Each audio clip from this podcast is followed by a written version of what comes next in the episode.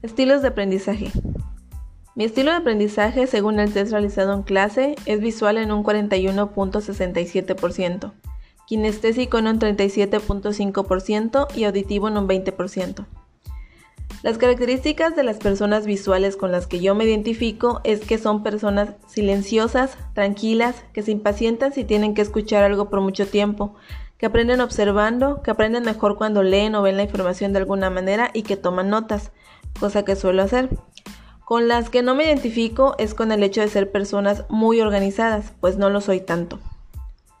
Me sorprendió un poco saber que mi estilo de aprendizaje es en un 37.5% kinestésico, y aunque no coincido con todos los puntos, hay algunos con los cuales me puedo identificar, como en el que se refiere a que son personas sentimentales, sensitivas y emocionales, o a que mientras estudian están moviéndose constantemente, como mover los pies o las manos, pues es algo que hago frecuentemente.